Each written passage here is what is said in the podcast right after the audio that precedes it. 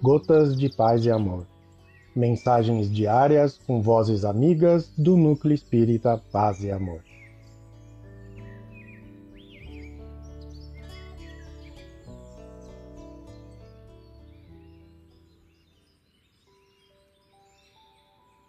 Olá, queridos amigos. Quem fala é Adriano Isaac.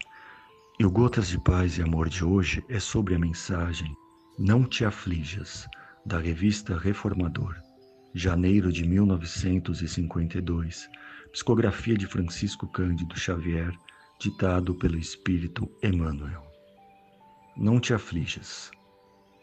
Não te aflijas diante do quadro de lutas que te arrebatam ao torvelinho das provas inevitáveis, porque a inquietação destrutiva nada constrói em benefício dos semelhantes. Por ocasião do incêndio, não é a precipitação que salva ou retifica, e nem apagaremos o fogo crepitante atirando-lhe combustível.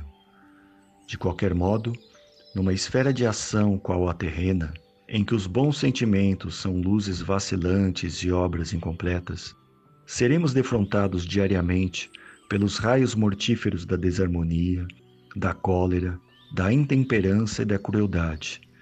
Entretanto, a fim de que nos convertamos em recursos vivos de educação para os elementos que nos rodeiam, é imprescindível o aprendizado da serenidade e do silêncio, de modo a reajustarmos com calma as inseguras edificações humanas que a tempestade prejudicou. Ante a convulsão do verbo desvarado, cala-te e espera. Ante a violência arrasadora, Emudece-te e aguarda a passagem das horas. Ante o movimento inesperado das intenções menos dignas ou do ataque indébito, cala-te, ainda e conta com o tempo. Se aproveitas a dificuldade e a dor, a sombra e a deficiência por sagradas oportunidades de auxiliar os teus irmãos, encontrarás, no desdobramento de tua cooperação, a resposta a todos os problemas que te atormentam a alma. Quando Jesus proclamou a bem-aventurança aos aflitos, não se reportava aos espíritos insubordinados e impacientes, que elegem o desespero e a indisciplina por normas regulares de reação.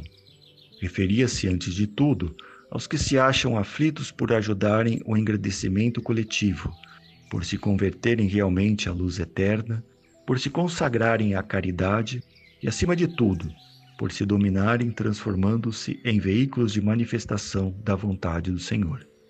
Assim, pois, se te inquietas pelas construções do bem eterno, permaneces credenciado à bem-aventurança divina que efetivamente é muito difícil de alcançar. Emmanuel. Um grande abraço para todos.